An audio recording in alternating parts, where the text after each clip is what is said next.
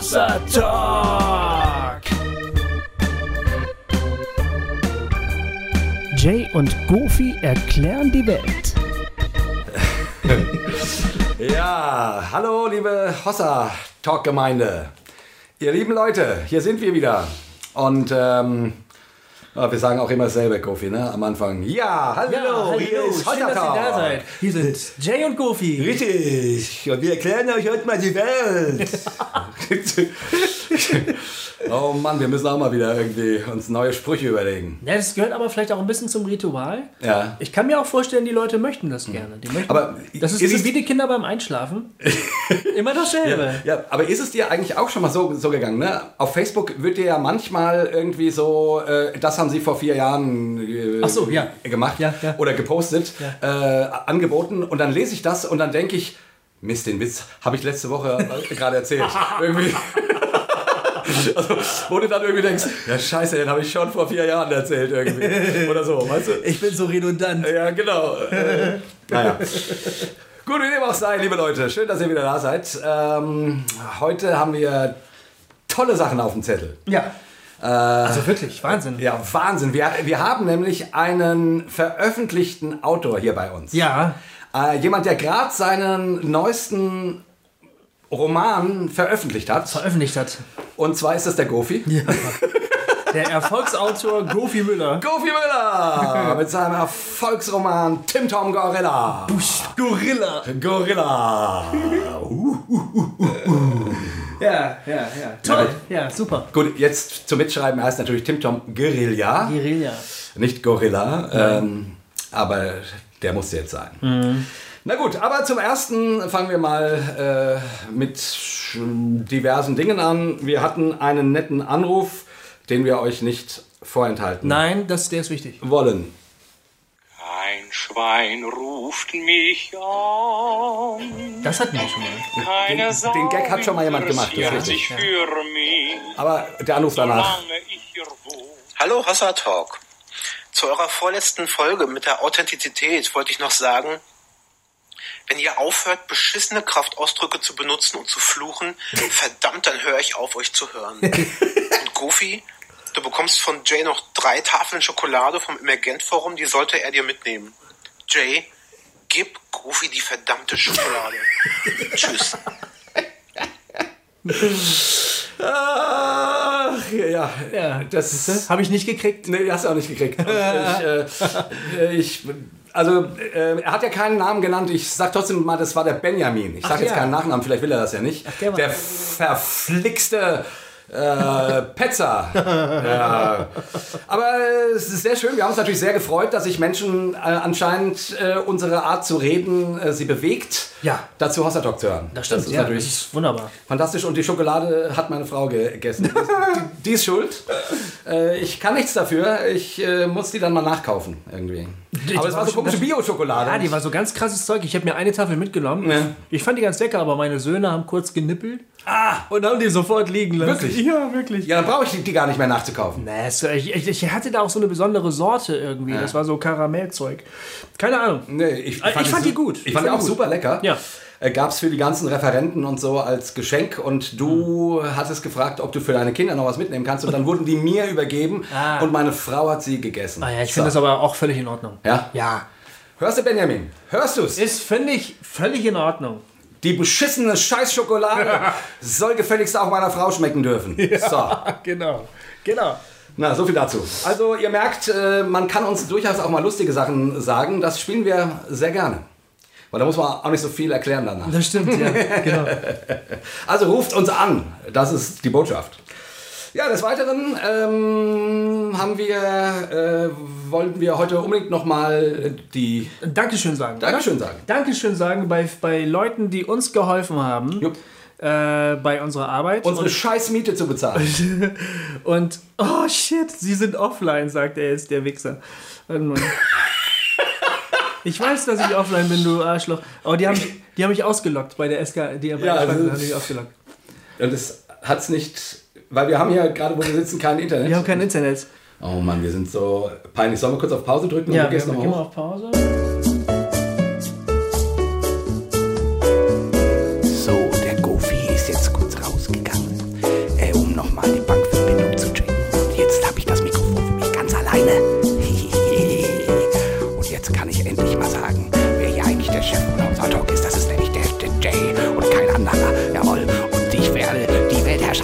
Alleine an mich reißen. Denn unser Talk gehört mir. Äh, wo waren wir stehen? Ja, äh, du hast die, äh, du, du wolltest die äh, Namen. Ich, ich wollte die Spender, die, die, die freundlichen Spender. Du hast jetzt äh, Internet geholt. Ich habe gerade Internet geholt, um sie alle wieder lesen zu können. Wir wollen uns gerne mal bedanken Ja. bei Sebastian und Jennifer, die uns geholfen haben. Bei Robert, der hilft uns sowieso dauernd. Äh, Dominik auch. Thomas hilft uns ganz oft. Dietrich sowieso. Habe ich auch schon öfter gesagt. Aber wen haben wir denn hier noch nie gen genannt? Alexander war, glaube ich, noch nie dabei. Ähm, Tobias und Elisabeth haben uns geholfen und zwar mächtig. Vielen, vielen Dank. Jo, guck mal hier. Uh, Alter Falter. Ja. Danke euch, das ist wirklich super nett von euch. Äh, Christoph und Simone haben wir hier. Außerdem ist zu nennen Matthias und Sarah. Mhm. Vielen Dank. Anna Christina ist immer wieder mit dabei. Dankeschön für, Echt deinen, Dank. für deinen regelmäßigen Beitrag. Oh ja, wen haben wir noch? Claudia, Ralf. Ja klar, Ralf ist auch immer am Start. Vielen, vielen Dank. Michael, Spende für die Weltherrschaft. Hat er hier geschrieben. Ja. ja voll krass. Ja, Matthias und. Annika. Benjamin hat uns mal wieder unter die Arme gegriffen. Und dann sind hier Manfred und Beate, die auch nochmal echt richtig Uh. Schub gegeben haben. oh, vielen, vielen Dank. Echt, da greifen einige von euch echt richtig ordentlich in die, in die Taschen. Ey. Vielen Dank. Und Elke. Dankeschön. Elke ist mit am Start äh, mit dem regelmäßigen Beitrag. Schöne Grüße nach äh, ganz weit im Osten, wo die Sonne aufgeht. Herrlich. Ey, vielen Dank euch. Das ist super, super nett. Ja, vielen, vielen Dank.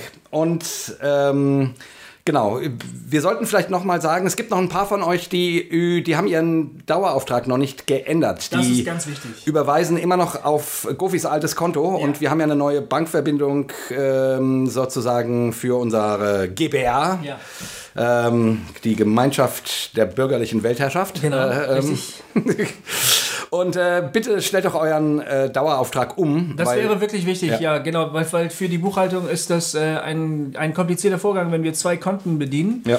Ähm, das muss schon sauber äh, getrennt sein. Und da wäre es echt super, wenn ihr eure Daueraufträge ändert. Die Daten findet ihr auf der Webseite unter dem Punkt Spenden. Genau. Da sind alle Daten, die ihr braucht. Und jeder, der uns was gibt, wir freuen uns riesig. Ja. Auch über Patreon spenden uns immer mal wieder Leute was. Darüber freuen wir uns auch total. Total.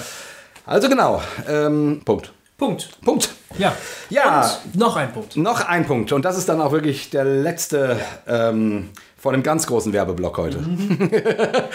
nee, wir wollen einfach nochmal unsere Israel-Reise erwähnen. Ähm, ihr wisst ja, wir fahren nächsten Sommer, wollen wir Hossa Talk im Heiligen Land machen. Und ähm, ja, wir, das Ganze geht vom 11.06. bis zum 19.06. Und ähm, wir haben da ein super Programm. Wir machen das mit Chabaya zusammen. Und auf unserer Homepage findet ihr auch die Inhalte, wo es darum geht. Aber einfach, um es mal äh, sozusagen so zu sagen, was so, so ein paar Highlights, die dabei sind. Ähm, wir werden eine Wanderung hinab zum See Genezareth machen ähm, und dann auch den Berg der Seligpreisungen sehen, zum Beispiel. Und ähm, wir werden, glaube ich, ähm, ach, liest du mal was, so. was war sonst Ja, mal was ich das die ganze Zeit allein. Äh, wir starten mit Abendmahl am Gartengrab am Donnerstag, dem, dem 15. Nee, damit starten wir nicht das mittendrin, aber. Nein, aber das ist ja, das ist ja, am den Donnerstag starten wir mit Abendmahl am Gartengrab. Danach erkundigen wir die Altstadt, vorwärts, rückwärts. Abends montiert der jüdische Markt zur We- Weggehmeile, da wollen wir die mal austesten. Zum Beispiel, also Zum Beispiel. weggehen ist auch, ist auch angesagt. Genau, und jetzt, wir lesen jetzt nicht alles vor, nur dass ihr mal so seht, so, es sind ein paar schöne Sachen dabei, es sind auch ein paar äh, tolle, äh, wir wollen mit... äh, Der Nationalpark von Beit Guvrin. Mhm. Geil, wow. Überreste der antiken Stadt Marescha sehen wir da. Okay, Oh, krass. Ja, schön, ey. ja, Hammer. Da sind richtig tolle Sachen dabei. Das ganze Programm findet ihr unter dem Punkt Israel-Reise auf unserem, äh, auf unserem Blog. Genau. Ähm, da könnt ihr alles detailliert nachlesen, auch die Daten. Und natürlich ist auch der Link zum Anmelden. Genau. Und wie ihr wisst, wir brauchen mindestens 20 Leute, die sich anmelden. Und bis zum, es gibt einen Frühbucherrabatt bis zum äh, 31. Dezember. Ja. Ähm, danach wird es äh, ein bisschen teurer. Ähm, und das wäre natürlich fantastisch, wenn wir Ende des Jahres wirklich wüssten, dass wir schon so viele Leute zusammen haben. Weil dann also, wenn ihr es euch irgendwie überlegen könnt, meldet euch an. Wir werden dort tolle Gespräche führen und ähm, Naja, genug. Also, ich glaube, das wird fantastisch. Ja, glaube ich auch. Ich finde, es wird super. Ja, und ich wenn ich mir das Programm so angucke, da sind so geile verschiedene Ja. Sachen dabei. Ich meine, wir haben jetzt nur so nur so Touri-Schlaglichter gesandt, aber wir haben ja auch Treffen mit irgendwelchen äh, Versöhnungsgruppen und Ja, so. herrlich. Also ich freue mich da Ja. ganz riesig drauf. Ja, ähm, wir wollen heute zum einen ein bisschen über Gofis ähm, Roman äh, sprechen. Ja. Ihr habt ja, haben ja schon öfters gesagt, dass er gerade seinen, er hält es hier in den Händen. Das Sieht ist schön ein, aus, oder? Ja, es sieht fantastisch aus. Es ist ein Riesenbuch. Anja Brunsmann, eine Hossertalk-Hörerin, hat das äh, designt. Es Eine gute Freundin. Und es ist ein richtig, es ist ein richtiges Buch. Ey. Es ist ein richtiges Buch. Ja. Auch schön gedruckt und so. Also, Gofi, ich bin echt neidisch, Ja. dass du, dass du so einen fetten Roman geschrieben hast. Ich ey. habe es halt einfach mal gemacht. Ja. Du kannst es auch machen. Ja, ich, habe ja schon mal einen Ja, Roman weiß geschrieben, der in meinem Schrank versauert oder Ja. eigentlich anderthalb. Vielleicht äh, musst du dir nochmal vornehmen irgendwann. Ach, ich weiß nicht. Also, ja, ich, du könntest den nochmal lesen, aber ich, vielleicht willst du danach keinen Hossa-Talk mehr mehr machen, weil du, weil du denkst, das ist einfach so Banane. Meine, das ist ja schon, weiß ich, wann habe ich den geschrieben? Vor zehn Jahren? Ja. Oder so? Äh, gut. Also, Es könnte natürlich sein, dass du dir das durchliest und sagst, naja, das ist auch gar nicht mehr meins. ja, ja, wahrscheinlich, wahrscheinlich. Das kann natürlich sein. Aber, äh, keine Ahnung, vielleicht gibt es ja eine Hossa-Talk-Hörer-Petition, ähm, dass ich das mal veröffentlichen soll. Aber ich weiß gar nicht, ob ich das wollte. Also ist, ich, ich habe da wirklich seit zehn Jahren nicht mehr reingeguckt und damals habe ich es versucht, irgendwo unterzubringen. Ja. Und, äh, und, und ich kam nirgendwo unter und ich habe es ewig auch immer wieder überarbeitet und irgendwann hatte ich so die Schnauze von dem Ding voll. Und es ist auch viel zu dick und viel zu lang und irgendwann hatte ich gedacht, ach, ich lass es sein. Ich habe dann noch einen zweiten versucht zu schreiben, den ich dann kurz vor der Geburt meines Sohnes, äh, der war fast fertig. Und dann kam mein Sohn auf die Welt und dann habe ich ihn nicht fertig geschrieben. Verrückt. Ja, ja, ja. Und das war meine schriftstellerische Karriere. Die liegt sozusagen in der Schublade. Ähm, also meine Roman, meine belletristische Ja. Karriere, aus der quasi nie was wurde. Und mit dem fertigen Roman, das müssen dann übrigens, das ist, das, das sind dann eher 15 Jahre. Ach, krass. Das ist echt krass. Also, ähm, aber egal, du hast ein Buch fertig geschrieben. Ich habe es gemacht. Und Ich habe es gemacht und ich hoffe, es bleibt auch nicht der letzte. Ja. Ich habe schon vor, noch weitere Romane zu schreiben. Ja, das hoffe ich auch. Und ähm, erzähl uns doch mal ein bisschen, worum geht's denn da? Wir wollen heute also so ein kleines bisschen einfach über den Roman lesen, äh, reden. Äh, verzeiht uns, wie gesagt, diese kleine Werberei. Aber der Roman ähm, hat durchaus eben auch was, oder das Grundthema des Romans hat durchaus was mit dem, mit dem zu tun, worüber wir bei Hossa Talk ganz viel sprechen. Ja. Ähm, deswegen genau. passt das und deswegen wollen wir dann natürlich noch einen Schritt weiter gehen und jetzt nicht nur einfach hier ähm, Kofis Roman vorstellen, wobei das auch schon gut ist. Wäre auch schon gut. Aber stimmt, das, ähm, äh, klar, wir haben, wir haben beide unsere Themen, die uns umtreiben, Jo. die letztlich auch dazu geführt haben, dass wir Hossa Talk machen.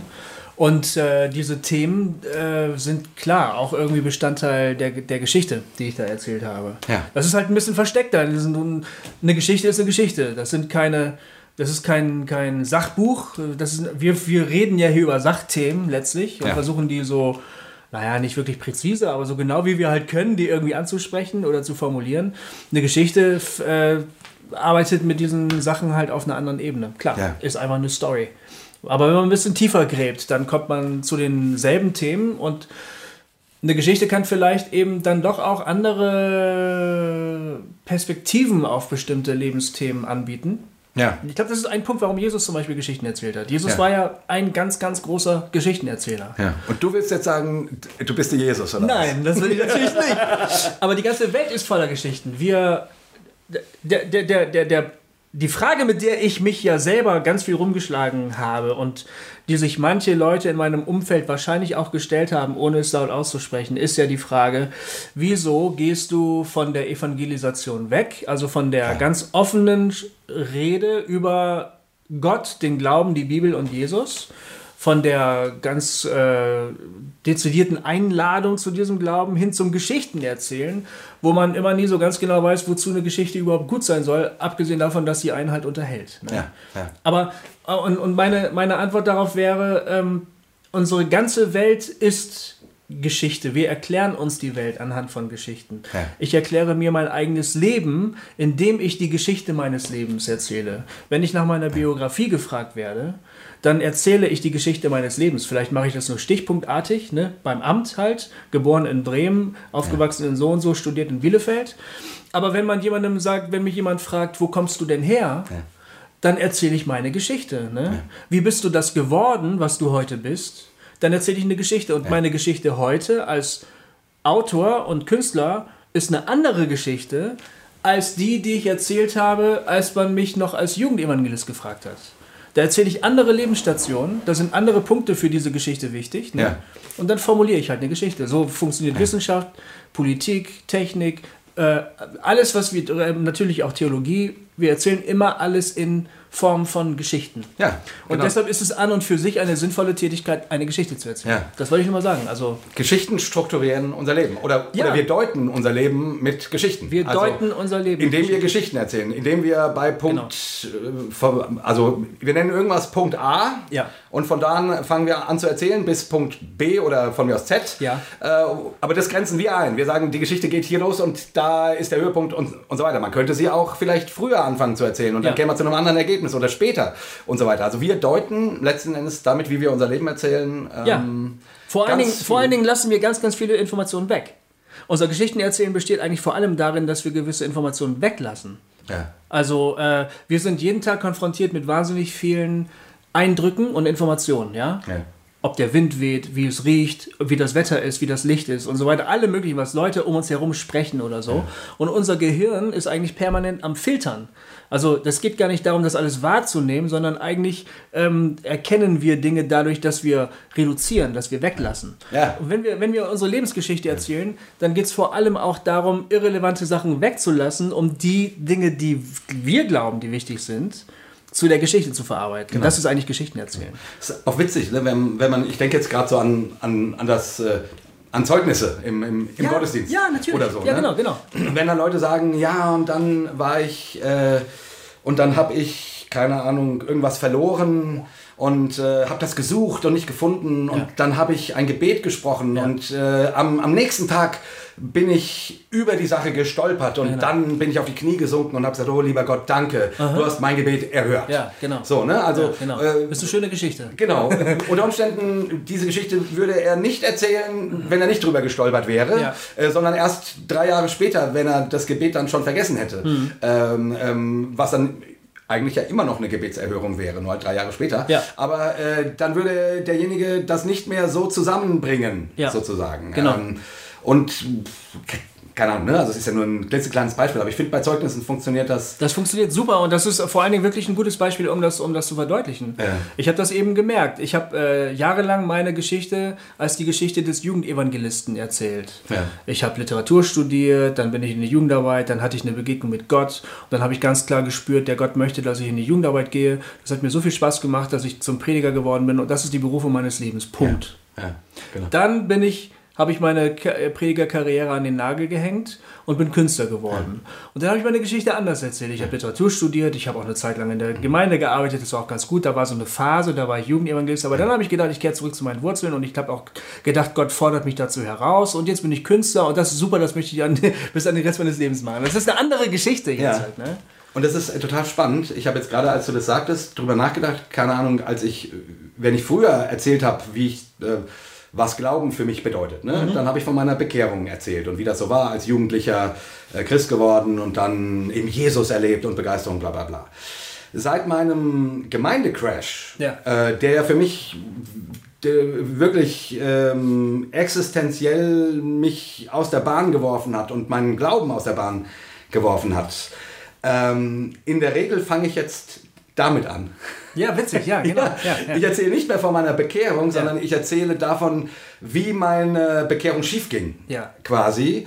Um dann äh, anhand dieser Geschichte, weil ich das Gefühl habe, das ist sozusagen mein reales Leben, äh, was dann ja wirklich ein, ein, ein mühsamer Weg und äh, mit e- eben fast Atheist geworden und so weiter, ähm, darin dann aber führt in eine tiefere Gottesbegegnung. Aber ich fange damit an, jetzt, Ja. wo der Glaube äh, für mich ähm, quasi das Schlimmste war, was mir im Leben hätte passieren können. Das diskreditiert Das unsere, witzig, unsere ne? Geschichten nicht. Also damit nee, sagen wir jetzt nicht, die alle Geschichten sind gleich falsch oder richtig. Ja, ja. Das sagen wir nicht, sondern es ist nur so, du musst die Wirklichkeit deuten. Ja. Du musst dem irgendwie eine Kohärenz geben, indem du eine Geschichte erzählst. Oder du willst es auch. Das Du willst es. Und es geht halt darum, ähm, eine redliche Geschichte zu erzählen und, und versuchen so dicht an der Wahrheit zu sein, wie es nur irgendwie geht. Und dabei nicht zu vergessen, dass es aber letztlich doch irgendwie Deutung ist. Ja. Das ist der Punkt. Und, und das finde ich so, das finde ich wichtig, weil man ja eben gerade, wenn man Zeugnisse erzählt manchmal oder auch, oder auch beim, beim Stammtisch, wenn man darüber redet, was gerade heute auf der Arbeit passiert ist oder so, äh, man ist ja immer versucht zu, zu sagen, so war das. Ja. Und ich finde es total hilfreich für mich, wenn ich an meine eigenen Geschichten oder das, was ich erzähle, aber auch wenn ich anderen zuhöre, mir immer klar zu machen, das, was mir da gerade präsentiert wird, ist eine Version der Wirklichkeit. Ja, ja. Äh, eine empfundene und von mir aus auch mit Impetus vorgetragene und äh, begeistert oder auch äh, voller Schaudern und Schrecken oder wie auch immer. Aber ich kriege nie die Wirklichkeit serviert, Ja. wenn mir irgendjemand was erzählt oder wenn ich irgendwas erzähle, sondern immer eine Deutung. Das kennt man ja von Gerichtsprozessen auch. Ja. Wenn mehrere Zeugen zum selben Vorfall befragt werden Ja. und die Zeugen schildern das, was sie ganz fest glauben, was wirklich geschehen ist, und dann hast du drei Versionen auf dem Tisch. Die sich stellenweise aber leider widersprechen. Ja. Und dann gilt es irgendwie daraus eine kohärente Geschichte zu machen, sodass man sagen kann, offensichtlich ist Folgendes passiert. Genau. Aber verschiedene Leute haben aus verschiedenen Perspektiven dieselbe Sache gesehen und sind zu völlig unterschiedlichen Schlüssen gekommen, stellenweise. Und witzigerweise ist es ja mit den Evangelien genauso. ja, mit den, genau. Mit den Evangelien, wir, wir- haben vier Evangelien, Ja. die Jesus, äh, die die Geschichte von Jesus erzählen, und zwar jeder aus einer anderen Perspektive. Ja. Und zum Teil sich dabei auch kräftig widersprechen Ja. ähm, und einfach eine andere oder eine ganz andere Betonung legen, Ja. die auch nicht immer so einfach zu harmonisieren ist. Ja.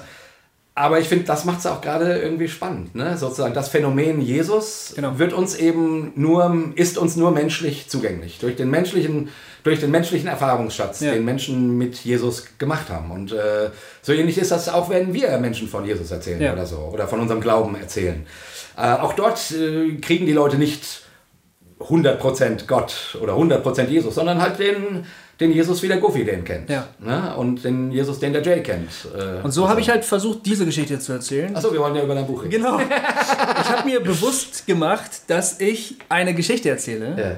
Diese Geschichte ist nie passiert, aber sie hätte passieren können. Ja. So, ich habe versucht da, ich habe sogar es so gemacht, dass ich auch ähm, äh, Fakten aus der Realität eingebaut habe. Ja. Also die Geschichte spielt an bestimmten Daten im Jahr 2011. Ja.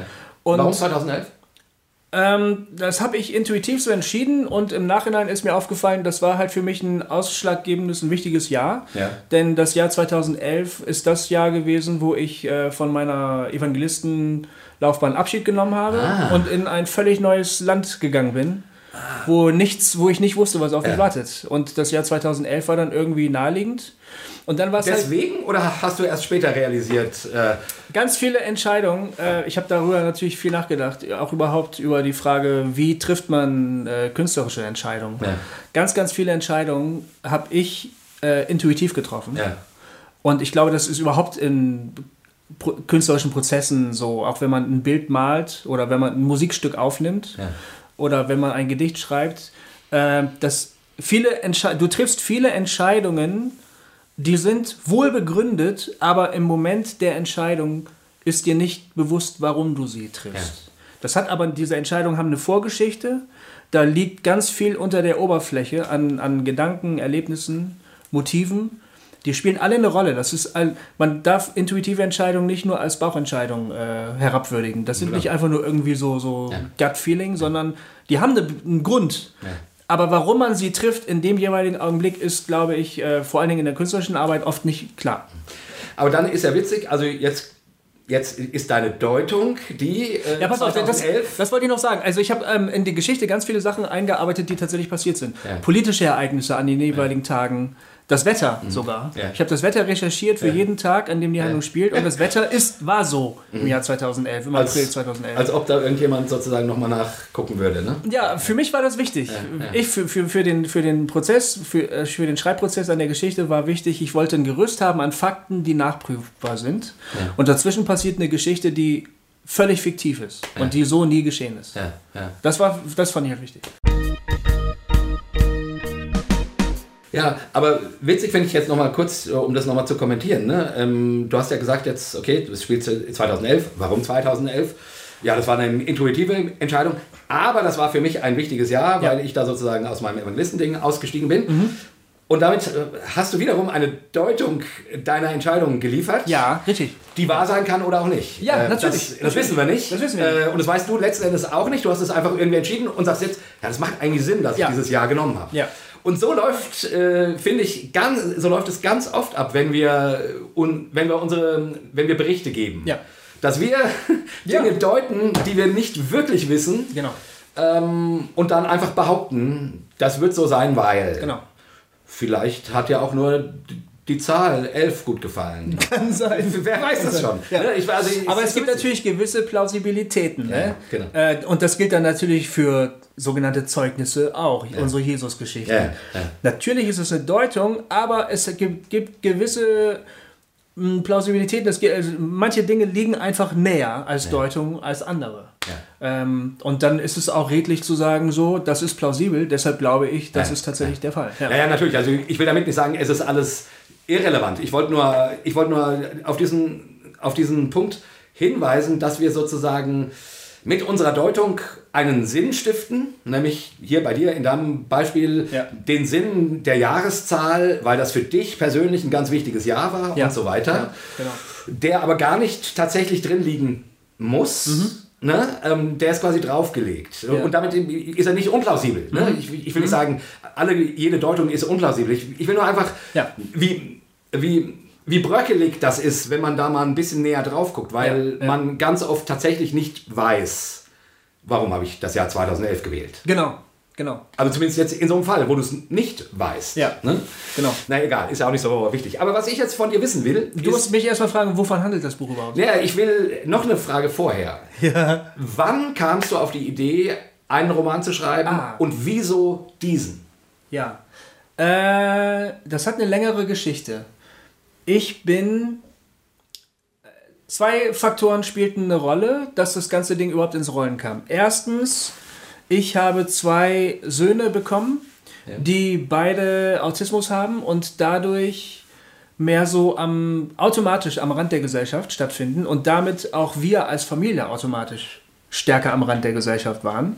Vorher hatten sowohl meine Frau als auch ich immer das Erlebnis, so in den Gemeinden, in denen wir halt waren, in den Gemeinschaften, äh, wir waren immer so im Zentrum. Also wir, wir waren immer die Leute, die was können und die man gerne auf der Bühne sieht und denen man gerne zuhört und bei denen man sich gefreut hat, wenn sie auf die Party gekommen sind und so. Ne? Wir waren irgendwie so die, weißt du, ja. gibt's da so Leute, ne? Ja, ja, immer so ein bisschen im Zentrum des Geschehens stehen. genau. Auf, auf uns traf das zu. Ohne dass wir es da, was dafür getan haben. Das war einfach so. Und dann haben wir ähm, äh, die beiden, unsere beiden tollen Jungs gekriegt. Und ähm, die können sich halt nicht so adäquat benehmen, wie man das so sich in Gesellschaft erhoffen würde. Oder wie man wie die Konventionen das vorschreiben, sagen wir mal so. Und dann sind wir als Familie ganz, ganz schnell an den Rand gerückt worden. Und die Erfahrung an und für sich war schon mal ganz krass, weil ich sowas noch nie erlebt hatte. Ich kannte immer nur randständige Leute. Ich fand die auch immer irgendwie interessant. Ja. Aber ich war nie selber einer. Und einer. Und, und diesen, diesen Shift mitzubekommen von diesem, von diesem Zentrum-Ding plötzlich so mehr am Rand. Du kannst nicht mehr so richtig teilnehmen an Familienfesten und an Gottesdiensten und sowas alles. Ne? Du hast plötzlich mit dem Jugendamt zu kämpfen, willst von denen irgendwelche Leistungen haben, kriegst die aber nicht, musst vors Gericht ziehen. Du suchst plötzlich nach einer Schule, die wirklich passt und nimmst nicht einfach nur die Grundschule vor Ort, sondern du suchst genau, scheiße, welche klappt denn überhaupt? Und musst All richtig suchen? Musst richtig suchen, richtig kämpfen. All diese Fragen, die haben mich halt äh, zu der Frage geführt, wie finden überhaupt randständige Leute unter uns statt? Wo sind die? Wie integrieren wir die? Was passiert eigentlich, wenn Leute auftauchen, mit denen wir einfach überhaupt nichts anfangen können, weil die so quer sind? Ja. Das war das eine, die Frage, die mich begleitet hat. Und die andere war, ich war sechs Monate habe ich eine Auszeit gemacht. Ich war vorher eben so ein hochbeschäftigter, vielbereister Jugendevangelist und ähm, ich war sehr, sehr, sehr müde. Ich bin rausgegangen aus der ganzen Tätigkeit und habe mir mein Leben angeschaut, wie sich das bis dahin entwickelt hat. Das Ja. war im Jahr 2006. Und ich habe plötzlich eine wahnsinnig große Skepsis entwickelt gegenüber diesem evangelikalen System, dem, dieser Gemeindewelt, wo es eben auch wieder diese Bühnenfiguren gab, von der ich einer war, die immer im Scheinlicht, Werferlicht stehen, wo irgendwie alles öffentlich ist, Ja. wo alles auch irgendwie so, was du so produzierst und machst, irgendwie so öffentlich nachvollzogen wird, wo dann Erwartungen an dich gestellt werden, die völlig übersteigert sind, wo Leute irgendwelche Dinge von dir erwarten, die du niemals erfüllen kannst, wo du moralisch top sein musst und geistlich top und intellektuell top und immer alles top, ne? Ja. Und du bist der dicke Typ, der, der, der die, die, die Kohlen aus dem Feuer holt, dafür wirst du ja schließlich auch eingekauft und bezahlt und so. Und mir hat meine eigene Rolle plötzlich überhaupt nicht mehr gefallen, die ich da gespielt habe. Ja. Und äh, ich habe mir auch plötzlich nicht mehr vorstellen können, da später noch weiter mitzumachen. Und dann habe ich in dieser Zeit auch ganz intuitiv, so aus dem Bauch raus, angefangen, Lieder zu schreiben. Songs mit ganz hässlichen Texten, die du erinnerst dich, ne? Ich erinnere mich, darüber sind wir uns nahe ge- Ja, gekommen. ich habe Lieder geschrieben, von denen ich nicht wusste, wo kommen die jetzt her. Da in den Texten steckte wahnsinnig viel Wut und auch wahnsinnig viel Sehnsucht nach äh, so einem Befreiungsschlag aus Ja. diesem ganzen Gefängnis an Erwartungen und Selbsterwartung auch. Als so. ich die Songs hörte, äh, fingst du mir an, sympathisch zu werden. ja, wirklich. Das war so. Ich kannte dich ja vorher nur als den Evangelisten Ja. und dachte immer, oh, der Goofy hat das geschafft, was ich versaut habe, sozusagen, was ich nicht geschafft habe. Ja, ja. Und war immer neidisch. Und du hast mir dann mal so ein paar Songs geschickt damals, irgendwie, Ja. weil ich wahrscheinlich mit auf deiner Liste stand von irgendwelchen Leuten, die man. Nee, äh, mein, deine Meinung hat mich damals auch tatsächlich interessiert. Ehrlich? Wirklich. Ja. Ich wollte gerne wissen. Und als du geschrieben hast, was ist das denn für eine geile Scheiße, da war ich richtig glücklich. Ja. weil ich gewusst habe, äh, ein Kompliment von dir kommt aus der richtigen Ecke. Du bist einer von den Leuten, die mich verstehen können. Ja, und, und ich habe nämlich, weil, weil, weil das waren nämlich Worte, das waren Texte.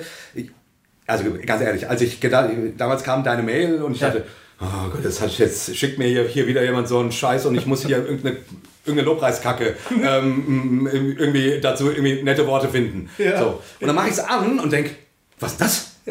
Das sind ja zum, zum, zum Teil anrüchige Texte und ich dachte, das vom Goofy? Ja. Oh, äh, ich weiß, du, du hattest da so eine geile Formu- Formulierung mit Butter und irgendwas. nur eine leere Butterdose, das ist nur eine Beule in der Hose. Ja, genau. Super, genau. genau. Und, und, äh, und ich dachte, was sind denn das für geile Texte? Weil ich das überhaupt nicht erwartet hatte, Ja. weil ich deine Entwicklung auch nicht mitbekommen hatte. Ja. Äh, wir kannten uns ja nur, nur von Ferne. Ja. Und da wusste ich plötzlich, wow, mit dem, äh, mit dem will ich doch mal mehr an, anfangen. Also bis Hossa hat es dann ein bisschen, noch ein bisschen gedauert. Aber das war der Punkt, wo wir äh, dann in Kontakt kamen. Ja, genau, richtig. Und dann, ähm, ich habe dann ja auch diese Band Tim Tom Guerilla Ja. gegründet. Ja. Also das Problem war, was mache ich jetzt mit diesen Liedern? Und ich habe gewusst, ich kann die als Goofy Müller nicht irgendwie präsentieren irgendwo. In meiner Welt geht das nicht. Ja. Und dann habe ich mir eine Fake-Band ausgedacht, die diese Songs angeblich geschrieben hat. Ich habe die dann ja mit, mit, mein, mit unseren Freunden, äh, Martin, Denzin und Animette und Manu Steinhoff, mit denen zusammen habe ich die Songs aufgenommen. Und dann habe ich eine Webseite gebaut und habe behauptet, es gibt eine Band, die lebten damals noch in Frankfurt. Äh, die heißen Tim Tom Guerilla und die haben die Songs geschrieben. Und äh, auf, der, auf der Webseite wurden Geschichten erzählt, was die auf Tour erleben. Ja. Wie die dann, wie die dann ähm, zum Beispiel sind die ins Siegerland gefahren und haben da auf einer Gemeindeweihnachtsfeier gespielt, Tim Tom Guerilla. Ne? Und der Gitarrist Fu, der hatte die Idee, wie die ähm, Red Hot Chili Peppers aufzutreten, nur mit einer Weihnachtsmannmütze überm Schniedel. Und das fanden die Ordner aber nicht gut und haben ihn von der Bühne holen wollen und haben dabei die Weihnachtsmannmütze runtergerissen und so eine Geschichten. Also ein Kack habe ich. Ich habe einfach nur Kack geschrieben. Das war so ein künstlerischer Befreiungsschlag irgendwie. Ja. Ne? Ich Ja. wollte dem eine Form geben. Da sind diese vier Figuren, diese Musiker entstanden, mit ihren komischen Biografien. Ähm, und dann so, das war vielleicht das Jahr 2007 oder so, da habe ich dann gedacht, äh, da werde ich mal einen Roman rausmachen. Und das ist, im, im, das ist im Prinzip die Entstehungsgeschichte. Und dann habe ich irgendwann angefangen, eine Geschichte um die Figuren zu entwickeln. Äh, habe mir überlegt, ähm, Aber sagen wir, darf ich mal ganz kurz fragen, wenn das 2007 war Ja. und du erst 2011 dann letzten Endes deinen äh, Evangelistenjob an den Nagel Ja. gehangen hast, dann hast du da ja noch äh, vier Jahre lang äh, irgendwie so vor Ges- so vor dich hin geheuchelt, möchte ich mal sagen. Ja, ich habe versucht nicht zu heucheln, aber Ja. und das, und das hat halt Also genau zu immer stärkeren Reibungsverlusten geführt. Ja. Ich habe dann angefangen, einen Blog zu führen und bin ziemlich ausfällig stellenweise geworden. Ich habe eine Satire geschrieben auf dem Evangelikalen, der hieß Herr Mops. Ja.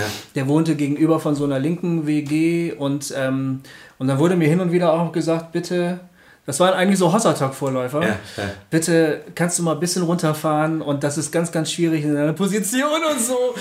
Und ich habe aber mehr und mehr rebelliert äh, gegen, gegen mein Umfeld. Aber ich kam auch nicht einfach so raus, weil ähm, meine Frau war damals noch nicht mal im Referendariat. Ja. Äh, das war mein Beruf, das war mein, mein, mein, äh, mein Broterwerb.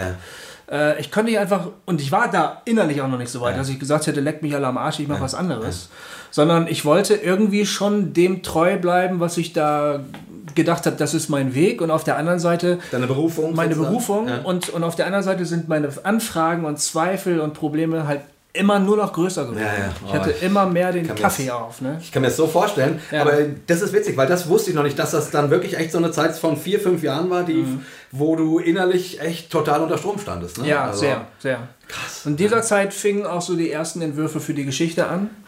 Und in dieser Zeit habe ich auch die ersten Seiten geschrieben, die ersten zehn Seiten und habe die dann auch in die Schublade getan und ja, irgendwann mal mache ich da mal weiter. Ja. Aber kurz noch die Frage, warum die Idee, da einen Roman draus zu machen? Ich glaube, weil ich ge- gewusst habe, ähm, dass das das Medium ist, was mir am nächsten ist. Schreiben. Ich glaube, Schreiben ist, Ja. die Arbeit mit Sprache ist das Handwerk, das ich gelernt habe. Ja. Ich habe eine Zeit lang versucht, da wegzukommen, als ich Bilder gemalt habe, Musik gemacht habe. Das hat mir auch wahnsinnig gut getan. Dann nach, meiner, nach meinem Ausstieg Ja. erstmal nichts mit Sprache zu arbeiten, Ja. weil ich auch den Worten angefangen habe zu misstrauen. Dieses ewige Einladen und Werben, Antworten geben auf Fragen, die niemand gestellt hat und so. Es ging mir so auf die Nüsse. Da hat es mir wahnsinnig gut getan, Bilder zu malen. Tiere, Ja. Grüne Kühe, orangene Bären. Und, und auf die Frage, was soll das bedeuten, zu sagen, leck mich doch am Arsch. Wen interessiert das? Aber dann irgendwann habe ich doch gemerkt, dass, ähm, dass die Sprache mein Handwerkzeug ist, dass ich das gelernt habe und dass es am schlüssigsten ist, wenn ich eben schreibe. Ja. Und dann wollte ich eben einfach eine Geschichte erzählen. Ja. Und dann, und dann kamst du wieder auf Tim Tom zurück. Ja. Auf deine Ja. vier äh, Punker, die versuchen, Genau. Äh, die Genau. Welt zu erobern. Genau. So. Und dann habe ich mir die Frage gestellt, wie würde mein Leben wohl aussehen, wenn. Also, diese Hauptfigur hat viel von mir. Also, äh, da gibt es gewisse charakterliche Ähnlichkeiten mit mir. Ja. Ich bin das nicht und ich habe das meiste Zeug in dem Buch nicht selbst erlebt. Muss man ja immer dazu sagen. Ja, ne? ja. Vieles davon habe ich erlebt, aber ganz, ganz vieles eben auch nicht. Aber ich habe Also die ganzen unanständigen Sachen hat er erlebt. und alles Gute leider nicht. nee, aber bei mir ist es halt so, ich bin, in, ich bin äh, der Sohn eines Pfarrers und ähm, ich bin in einem sozial schwachen Viertel aufgewachsen in Bremen, Ja. Bremen-Hochding. Und ähm, auf, wir wohnten auf der einen Straßenseite, das war die Gemeindewelt. Ein großer Gemeindekomplex, wo ich in meiner kleinen, heilen Gemeindewelt aufwuchs. Die Menschen, die da, die wir kannten, hießen alle, alle Onkel so und so und Tante so und so und alle Ja. hatten sich angeblich lieb. Später habe ich irgendwann entdeckt, das ist ja gar nicht so, aber als Kind wirkte das auf mich so. Und wenn man einen Schritt über die Straße gemacht hat, kam man in das Ghetto. Das war gleich die andere Straßenseite. Wahnsinn. Und wir haben auch gesagt, die Kinder von der anderen Straßenseite, vor denen hatten wir Angst, weil es könnte immer mal sein, dass die eine aus Maul gehauen haben, ohne jeden Grund. Ne? Deshalb sind wir da auch ganz ungern hingegangen. Es war nur ein Schritt über die Straße. Ähm, und dann habe ich mir die Frage gestellt, was wäre wohl aus mir geworden, wenn ich auf der anderen Straßenseite aufgewachsen wäre. Cool. Und mit ganz anderen Startvoraussetzungen. Ne? Vielleicht hätte ich keinen Vater gehabt, vielleicht hätte meine Mutter einen Kassiererjob gehabt irgendwo bei Kaisers oder bei Schlecker oder und ähm, ich hätte, ich wäre nicht auf eine christliche Schule gegangen, eine christliche Privatschule, wie das ja bei mir war, sondern ich wäre auf eine ganz normale Schule gegangen, wo die ganzen Homies da auch sind. Auf einer Asi-Schule. Ja, quasi. die Schule halt, ja. Und was wäre, welche Lebensentscheidung hätte ich dann getroffen? Wie wäre meine Geschichte weitergegangen? Und das war für mich die sozusagen die, die Projektidee. Was wäre eigentlich, wenn mein was passiert mit einem Leben, wenn du völlig andere Startvoraussetzungen hast. Also halt so ein Assi, der in der Gemeinde einfach keinen Fuß fassen kann, weißt du? Also Tim Tom Guerilla ist quasi dein alter Ego aus irgendeinem Paralleluniversum. Ja, so könnte man das sagen. Ja, genau. geil, ja. Und das war für mich ein super spannendes äh, Gedankenexperiment. Ja.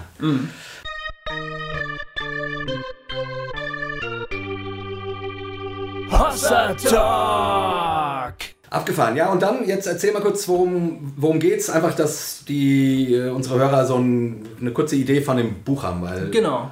Also Timtam ist der Erzähler und der erzählt aus der Ich-Perspektive. Der heißt eigentlich Timotheus. Und Timtam lebt mit seinem äh, Kumpel Fu, der eigentlich Fabian heißt, in Bielefeld. Und da, ähm, äh, das sind beides Musiker, die spielen beide in einer Punkrock-Band. Wobei nie so ganz genau äh, klar ist, ob das jetzt wirklich Punk ist oder Indie oder Rock oder weiß der Geil was. Und es ist das Jahr 2011 und es hat einfach noch nichts so richtig geklappt.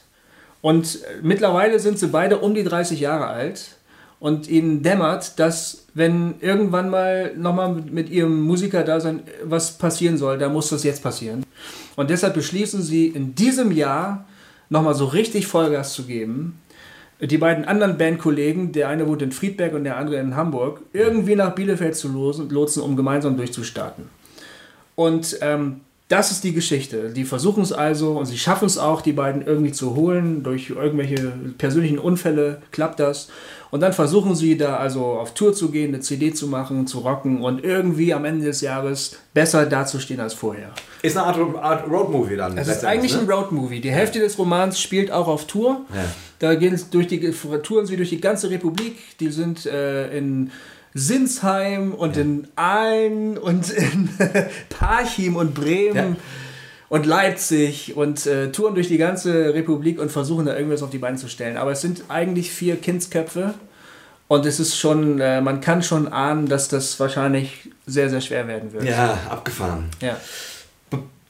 Bevor, ich, ich, ich denke, es wäre cool, wenn du gleich noch mal ein bisschen was liest. Ähm, aber ich fände es, äh, wäre noch mal spannend, einfach jetzt auch so den, noch mal so ein paar Worte zum Prozess.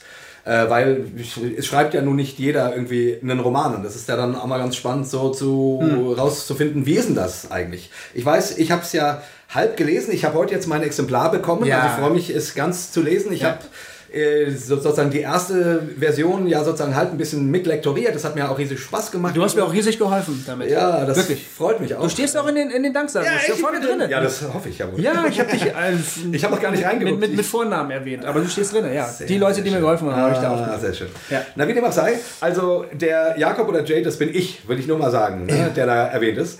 ähm, nee, was ich sagen wollte, ist die, ähm, ich habe das nun ja ein bisschen mitbekommen und ich kenne es von mir, als ich eben noch selbst versucht habe, einen Roman zu schreiben. Das ist ja oft eine äh, mühselige Angelegenheit. Ne? Du sitzt alleine da und, und an dem einen Tag läuft super und am nächsten Tag läuft gar nichts. Ja. Und ähm, das hat ja so seine Schwierigkeiten. Also, wie war das so für dich vom Schreibprozess her? Mhm. Erstens und zweitens, du bringst es nun im Books on Demand raus. Ja. Also es hat der große Wurf hat nicht funktioniert. Das Ja. ist auch übrig- übrigens ähm, äh, alte Hossa Talk Hörer wissen, dass der liebe Gott da ein Gebet nicht erhört hat. Ja, das stimmt, Ähm, das ja, stimmt. müssen Hat wir mal ganz deutlich sagen. Hat er nicht getan. Äh, in einer unserer ersten Folgen hat der Gofi gesagt, es, äh, sein Gebet für, was war das, 2015 oder Ja, was, ja. ist, dass du, dass du einen Verlag findest. Ja. Oder dein, das wünschst du dir von Gott zu Weihnachten. So Ja, das. so war das, glaube ich, ja. Und das ist nicht passiert. Nein. Also der liebe Gott hat dich an diesem Punkt hängen lassen. Ja. Ähm, Wobei ich anfange, äh, ihm dafür dankbar zu sein. da, das ist ja immer das Beste, ja, die wenn man neue Deute und die neue Deutung, wenn man hinten raus den lieben Gott wieder rehabilitiert.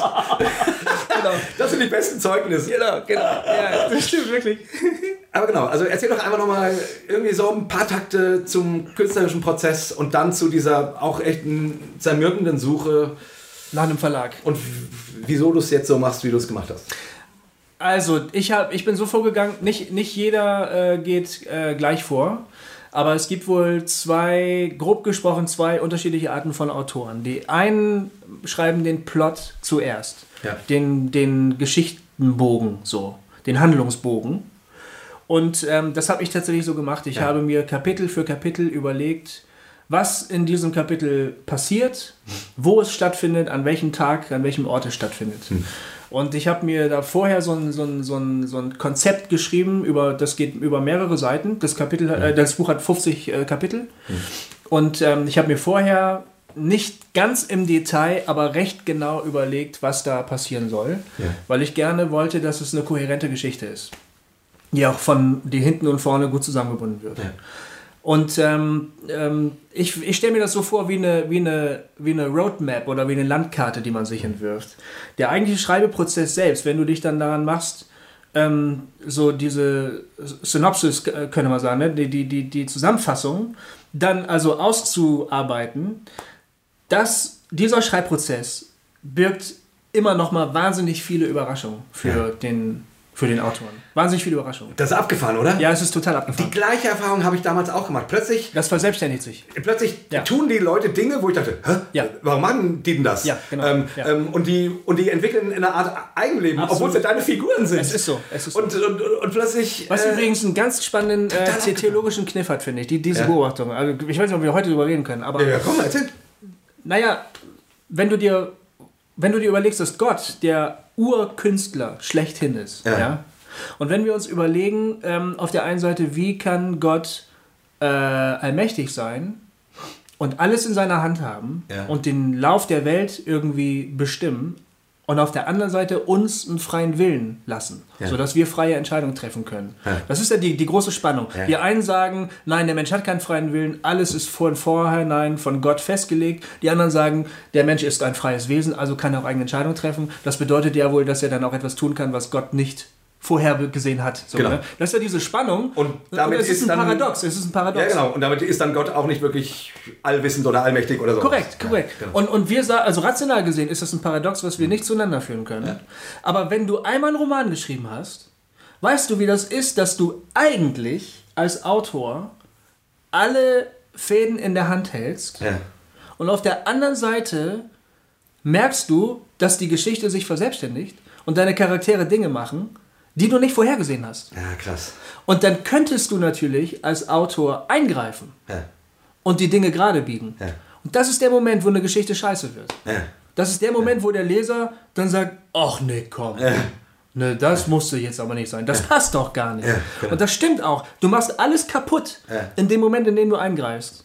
Und ich glaube ehrlich gesagt, das ist ein Schlüssel in dieser theologischen Frage. Abgefahren. Würde Gott eingreifen, würde er alles kaputt machen. Glaube ich persönlich. Und deshalb sagt der Jesus auch in diesem Gleichnis mit dem, wo der, wo der böse Bube kommt und dem Bauern Unkraut ins Feld äh, sät. Ne? Ja. Und dann wächst erst das Unkraut. Da sagen die Knechte doch, äh, hey, wir reißen das Unkraut aus. Und der Jesus sagt, nein. Also der, der im Gleichnis natürlich, der, der Bauer sagt, nein, bitte lasst alles wachsen. Ja. Wenn ihr jetzt eingreift, macht ihr alles kaputt. Macht ihr den Weizen auch kaputt. Wir Genau. müssen warten, bis es zu Ende ist. Erst dann können wir handeln. Und das ist für mich der Schlüssel. Also ich, seit, seit ich den Roman geschrieben habe, habe ich mit dieser Frage kein allzu großes Problem mehr. Ich glaube, Gott ist sowohl allmächtig, als dass er uns auch freie Hand lässt. Ah, abgefahren. Ja. Das ist Und- sehr und- und- und Oh, das- darüber müssen wir wirklich irgendwann Das können wir wirklich mal lesen. machen. Ja. Weil ich gerade an dieser, äh, an, an, über diese Frage denke ich gerade total viel nach. Ja. Äh, über, dieses, über dieses Paradox oder wie man es deutet. Äh, naja, aber gut, das aber, aber, weit führen. genau, aber, aber, aber dieses Erlebnis, was du ja auch Ja, sagst, ja, ne? ja. Das, das glaubt einem ja keiner, wenn man das selber nicht erlebt hat. Das, das klingt immer wie so ein Klischee. Die Figuren werden lebendig, ja, ja. Ne? Und, äh, und die Geschichte verselbstständigt sich. Ach komm. Ne? Ja, gesagt, aber wenn man es mal erlebt hat, dann sagst du, es ist wirklich so. Ja, unglaublich. Ja. Ähm, habe ich ja, ich weiß nicht, habe ich das schon mal hier erzählt, ne? bei der einen Figur in meinem Roman damals, der gestorben ist äh, und der auch sterben sollte und wie ich das dann alles schreibe, wie er stirbt, da habe ich angefangen zu heulen. Ja, glaube ich dir sofort. Da liefen mir die Tränen runter und, und ich dachte, und, und, und eine andere Seite in mir stellte sich so neben mich und dachte, sag mal, spinnst du? Das ist doch nur eine Romanfigur. Ja. Die, die, gibt's doch, die gibt's doch gar nicht. Ja, es Aber ich war, ich, der starb und Genau. ich mochte ihn. Und, Ja. und, und Es gibt sie eben doch. Es gibt sie ja, eben doch. es gibt sie irgendwie eben doch. Es gibt sie, die, diese Figuren werden äh, real Ja. und es gibt sie eben doch. Also für mich, ich habe irgendwann gedacht, während ich daran schrieb und über all diese Fragen auch nachdachte, weil ich Ja. damit konfrontiert war, meine Romanfiguren sind für mich ungefähr so real wie meine verstorbene Oma, die ich wirklich sehr gerne gemacht habe. Ne? Meine Oma ist nicht mehr da, Ja. aber die Erinnerungen an sie sind immer noch total real. Es ist immer noch eine reale Person, die mich in meinem Leben geprägt hat Ja. Ach, an die ich Wahnsinn. gerne denke. mit warmen Gefühlen denke. Und solche Romanfiguren werden so auch, die werden auch irgendwie äh, real, obwohl sie fiktiv sind. Ja, ich meine, gut, das, du, du hast natürlich eine, eine reale Erfahrung mit deiner Oma gehabt und jetzt ist sie aber nur noch in deiner Erinnerung. Ja. Und das ist dann, dann das Ähnliche, ne? Das ist das Ähnliche. also dieses, Ja. ähm, die Romanfigur ist wie eine Erinnerung. Wie quasi. eine, ja, wie eine sagen. Erinnerung. ja, Ne? genau. Oder wie ein weit entfernt lebender Freund, zu dem man halt gerade lange keinen Kontakt hat oder so. Das ist halt, ist ja auch eine gewisse Realität, eine, eine gewisse Wirklichkeitsdimension. Also Ja, also ich, ich finde das total faszinierend. Und da ist für mich dann nämlich sozusagen, auch weil manchmal, ähm, also so äh, in, in der Debatte, keine Ahnung, äh, sind die Geschichten in der Bibel erfunden oder sind sie wirklich passiert und so, ne? Ja. wo man dann, dann sagt, wenn sie nicht, wenn, wenn da nicht jedes Wort stimmt und wenn das nicht alles so war, dann stimmt gar nichts Aha. und so, ne? wo dann so, so diese Schiene kommt. Ja. Wo ich dann irgendwie denke, boah, Mann, äh, habt ihr schon mal einen Roman gelesen, der euch so richtig mitgenommen hat, wo ihr in dieser Welt gelebt habt, in dieser erfundenen Geschichte einige Wochen verbracht habt und wie real das war und wie viel euch das in diesem Augenblick gesagt hat, obwohl das nie wirklich passiert ist. Ja. Also diese Unterscheidung zwischen entweder ist was passiert und dann hat es Wirkkraft Ja. Oder es ist nur eine Geschichte. Die halte ich inzwischen für totalen Quatsch. Also, Ja, ja. äh, weil eben tatsächlich, und deswegen erzählt Jesus ja auch so viele Geschichten, ja, Geschichten auch eine Wirkkraft haben. total. Und so ist für mich dann an so einem Punkt, nur mal so als Nebenbemerkung, auch ist dann nicht so relevant, ob das alles, was in der Bibel steht, dann so passiert ist. Wenn es nur gut erfunden ist, ist das auch schon eine ganze Menge. Ja. Das Also, sehe ich das hat seine Grenzen.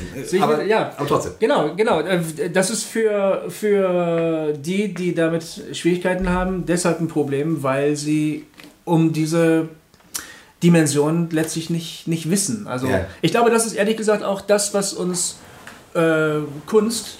Kommt da jemand oder was? Nee, ich glaube, die Tür nicht zu. Achso. Ähm, Da wir ich, hier ich, so rumbrüllen. Meine Nachbarn. Ja, ich glaube, ähm, die Kunst kann uns deshalb in der Theologie eben auch helfen. Also, um auf die Frage äh, zu kommen, äh, Kunst statt Evangelisation, Ja. wie, wie, wie, wie rechtfertigt man das denn oder so? Das eine, da geht es um wirkliche, relevante Dinge und die anderen sind doch alle nur nice to have, aber nicht wirklich wichtig. Ja. Und ich glaube, künstlerische Arbeit ist eben doch wichtig, weil sie uns völlig neue Perspektiven auch auf Gott und auf die Welt eröffnen. Ja. Weil wir darin, glaube ich, auch auf eine Art und Weise dem Künstler Gott begegnen, wie uns das sonst äh, überhaupt gar nicht möglich ist. Man, man muss sowas auch ernst nehmen. Ja, und wie gesagt, ich glaube, man, man, davon haben wir ja am Anfang gesprochen, ne? Die, also, wenn einem klar wird, oder wenn das stimmt, dass ganz viel von dem, was man, wie man Wirklichkeit wahrnimmt und wie man Wirklichkeit berichtet, oder wie man Fakten berichtet, Ja. Dass da drinnen selber schon immer Deutungen stecken Ja. und immer, immer schon Geschichten stecken, die man, die man, ob man es nun als Geschichte erzählt oder als oder nur als erstens, zweitens, drittens, viertens, aber es ist eine Geschichte, Ja. es ist ein Ablauf, man stellt einen Ablauf her. Ja. Und ähm, so ist das natürlich auch in der Verkündigung. Ja. Und so ist das ähm, in der Kirche, wenn man eine Predigt hält. Ja. Und so weiter und so fort. Und ich glaube, wenn man sich mit dem Thema mh, Kunst, Literatur und so weiter beschäftigt, Mhm. Dann kriegt man dafür ein, ein Gespür. Und dann, äh, und dann und dann kann man eben den Segen daran sehen und muss ihn nicht mehr abwerten, Mhm. Ja. Mhm. im Sinne von, ja, das ist ja nur fiktiv, sondern kann äh, und braucht keine Angst mehr davor zu haben, äh, wir müssen nur Fakten, nur Fakten zählen, Fakten, Fakten, Fakten, Ja. sondern man kann sagen, nein, ich erzähle euch eine Geschichte. Ja. Ja. Mit der großen Freiheit, die auch Jesus hatte, Genau. das Himmelreich gleicht. Ich erzähle euch eine Geschichte. Und wie das dann genau systematisch zusammenhängt, ist scheißegal. Mhm. In dieser Geschichte steckt das Reich Gottes. So, also das finde ich ganz spannend an der Erfahrung, äh, selber mal eine erfundene Welt kreiert zu haben. Genau, genau, ja. Ja, also genau, die Arbeitsweise. Ich habe das also vor den, den Plot entworfen und dann peu à peu abgearbeitet und dann musste ich halt, da muss man eben noch recherchieren, da muss man eben noch Hintergründe rausfinden, Ja. sich Orte anschauen, wo die Handlung spielt, manchmal. Hast du so auch so Bücher äh, gelesen, wie man einen verdammt guten Roman schreibt und, und sowas? Äh, Nee. Ich habe das damals alles gelesen. Ich habe nur ähm, äh, auf deine Empfehlung hin, oder zumindest Ja. habe ich aus deinen Notes habe ich das rausgehört, äh, Stephen King's On Writing habe ich gelesen. auch ein geiles Buch. Ja, das, äh, das war gut. Ja. Und Wobei dann- er ja das äh, Gegenkonzept vertritt. Er ne? ist, er ist äh, ganz auf der anderen Seite. Also Genau. genau, ich glaub- ich habe ja gesagt, es gibt zwei grobe. Genau. Manche schreiben den Plot äh, vor, manche springen rein und gucken, wo es sie, sie hinträgt. wo die Geschichte hin. Aber dafür bin ich zu unsicher, Ja. glaube ich. Das traue ich Ja. mich nicht. Ja. Nee. Das habe ich mich auch nicht getraut. Ich glaube, bei hab's mir kommt dann nur Scheiße raus. Aber ich, ja. Ja, Stephen King macht das so. Das ist, äh, Das ist verrückt. Es ist total verrückt. Also, Ja. ähm, Ja. ich bin ja großer Stephen King-Fan, deswegen. ja, du hast das ganze Regal voll. ja. Genau. Okay, also, äh, und der Moment des Schreibens, äh, gibt es da irgendwelche eindrücklichen. Nee, das ist einfach nur harte Arbeit. Ja. Es ist äh, furchteinflößende, harte Arbeit. Ja, ne? Ich habe es mir zur Gewohnheit gemacht, dass ich morgens äh, um neun mich an den Schreibtisch gesetzt habe. Ja. Und das ähm, ziemlich konsequent über einen langen Zeitraum, äh, Tag für Tag durchgezogen. Und Ja. dann, kam, dann kam Hossa Talk. dann wurde es ein bisschen schwieriger. Aber bis dahin hatte ich die Zeit halt. Äh, Also Rituale helfen, ne? Total. Und auch zu sagen, das ist hier meine Arbeit, verdammt. Das ist kein Hobby. Ich bin kein Hobbyautor, obwohl ich noch keinen müden Cent verdient habe. Ja. Das ist meine Arbeit. Und ich wertschätze die jetzt auch als Arbeit. Andere gehen ins Büro, andere gehen auf den Bau, andere gehen in den Stall und ich gehe in den, an den Schreibtisch und arbeite. Ne? Auch so mit einem gewissen Arbeitsethos daran zu gehen und zu sagen, ich stehe jetzt hier erst um eins wieder auf und dann ist das Gehirn auch gegrillt. Also dann, so wenn du von neun bis eins schreibst, bist du sowieso gaga für den Rest des Tages. Ähm, aber das habe ich durchgezogen als eine, als eine tägliche Routine. Und dann gibt es ganz schlimme Tage, da schreibst du eine halbe Seite oder gar nichts. Oder gar nichts, ne? Und bist Ja. fertig für den Rest des Tages. Ja. Und es gibt ganz tolle Tage, da schreibst du drei oder fünf Seiten und fühlst dich wie King Louis. Ja. Ja, das ist, also das hat es alles gegeben. Aber diese Dursttage, die sind furchtbar. Ja, die sind schlimm. Ich weiß, und vor allen Dingen oh. die Angst, die Angst, du setzt dich hin und du jedes Mal fragst du dich, na, kannst du, hast du es drauf? Klappt es? Oh, ich weiß genau, Bist du gut genug? Ich weiß, das war für mich früher dann das Allerschlimmste. Immer, Ja. diese, immer diese Selbstzweifel. Ja. Wenn ich dann an meinem äh, Buch gesessen habe und, und dann gerade an so Tagen, wo gar nichts kam. Ja. Und, und, Und dann oh, kommen Selbstzweifel.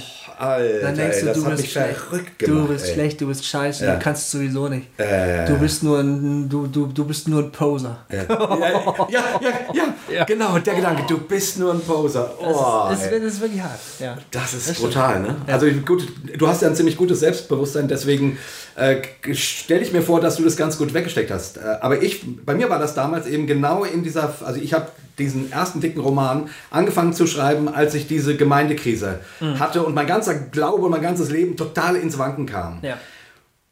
Und da war einerseits ist es irgendwie äh, gut, Mhm. diese künstlerische Arbeit zu haben. Dieses ich eben, ich bin, ich hatte so ein kleines Büro in Frankfurt, ich bin da jeden Morgen ähm, hingefahren. Wahnsinn. Und habe mich äh, rangesetzt Ah. und, und geschrieben, also so dieses Ding zu haben. Aber wenn diese Selbstzweifel kamen und wenn da nichts passiert ist oder wenn ich da noch mal Kapitel von gestern gelesen habe und dachte, boah, was ist das für eine gequälte Kacke? Ja. Und, und, und das war so porös, also weil, weil mir so viel an diesem Wunsch lag, ein Autor werden zu wollen. Und, meine, und, mein, und mein christliches Leben ja gerade so durcheinander war und da niederlag. Und ich dachte, jetzt werde ich Autor. So. Ja. Und das war, äh, das hat mich schier verrückt gemacht. Als Antwort auf eine Identitätskrise. Ne? Ja, genau. Das ja. war eine Antwort auf eine Identitätskrise. Ich habe damals auch ganz viele äh, äh, schweinische Wörter da eingebaut und, und Fluchworte, alles, was man in der christlichen Welt nicht sagen durfte. Ja. Fotze kam darin vor Ja. und, und alles Mögliche. Ja. Äh, So ähm, ähnlich wie du das äh, sagst mit diesen Songs, die du Ja. dann geschrieben hast. Ja, Da, ja. Mhm. da kam das so alles raus. So. Ja.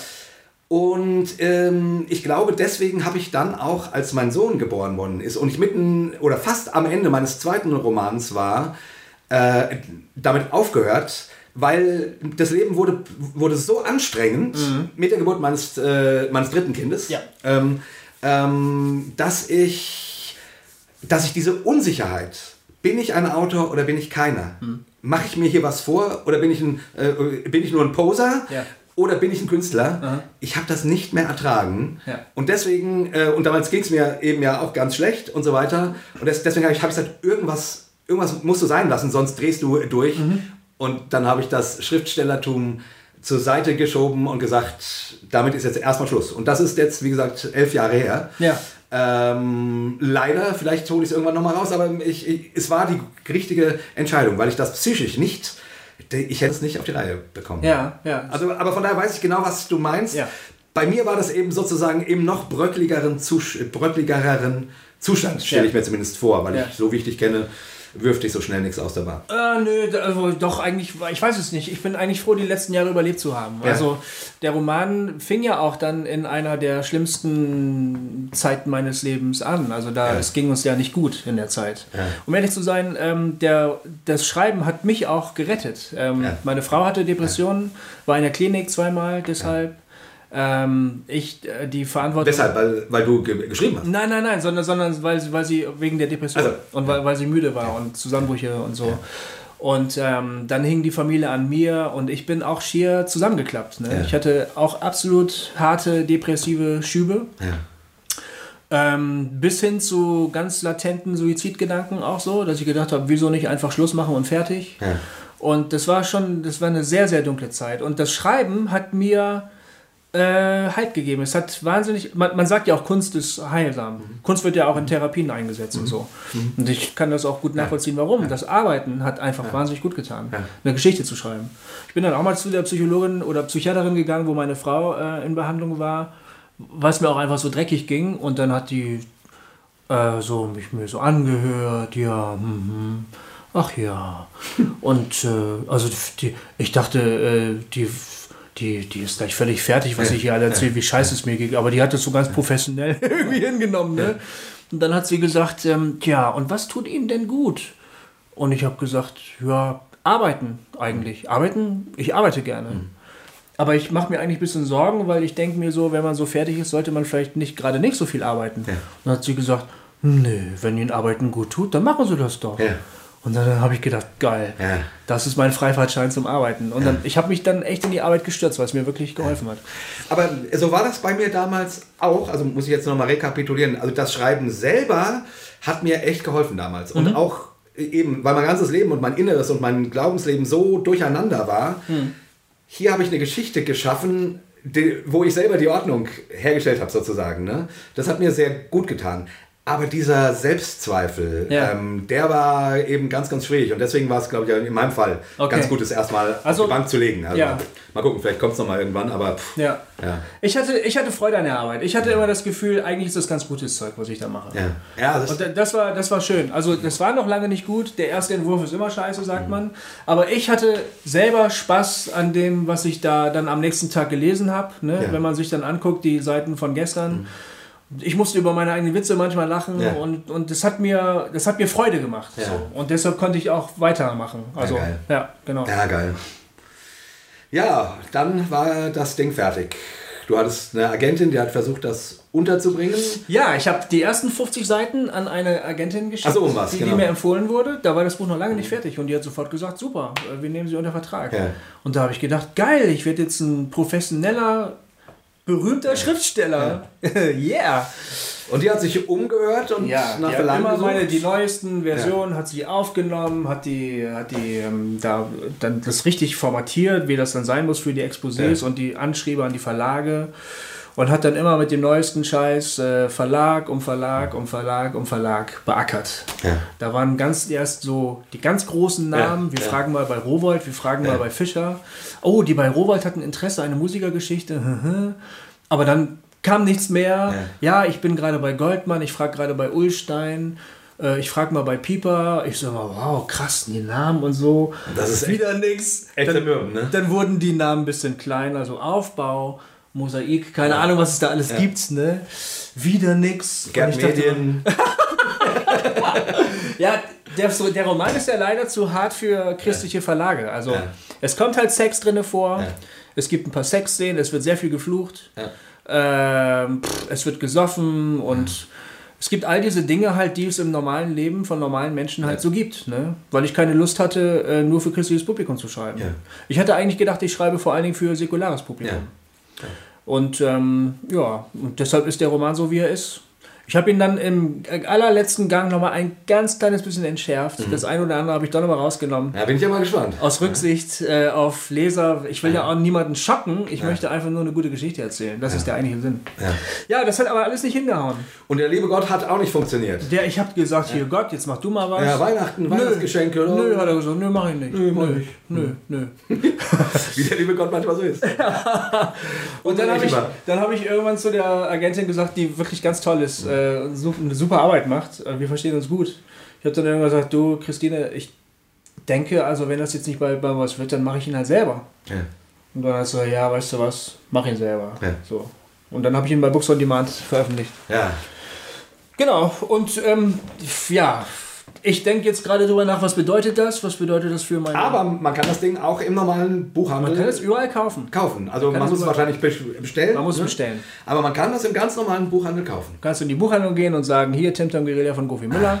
Du kannst bei So Hugendubel, du kannst bei Amazon, du kannst bei Buch.de, du kannst bei, du kannst überall, wo man Bücher kaufen kann, Da geht mir voll einer ab, ey. kann man das Buch kaufen. Das ist so geil. Echt? Und letztlich ist es doch auch scheißegal, ob es aus dem Verlag kommt oder nicht. Also ich meine, Ja.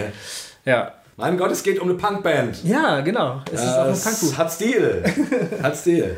Ja, genau. Ich Ich, finde ja immer noch, du solltest ein Double Pack machen mit deiner Tim Tom Guerilla CD, also mit den Songs, über die wir vorhin gesprochen haben, die ich zusammen. leider nicht mehr mag. Ich mag die leider Ach nicht. komm, die sind schuld, dass wir, wir befreundet sind. Das stimmt, da hast du recht. Das Also jetzt, jetzt mach dich mal nicht so runter. Ich, ich meinst finde die CD super. Ich, Ja?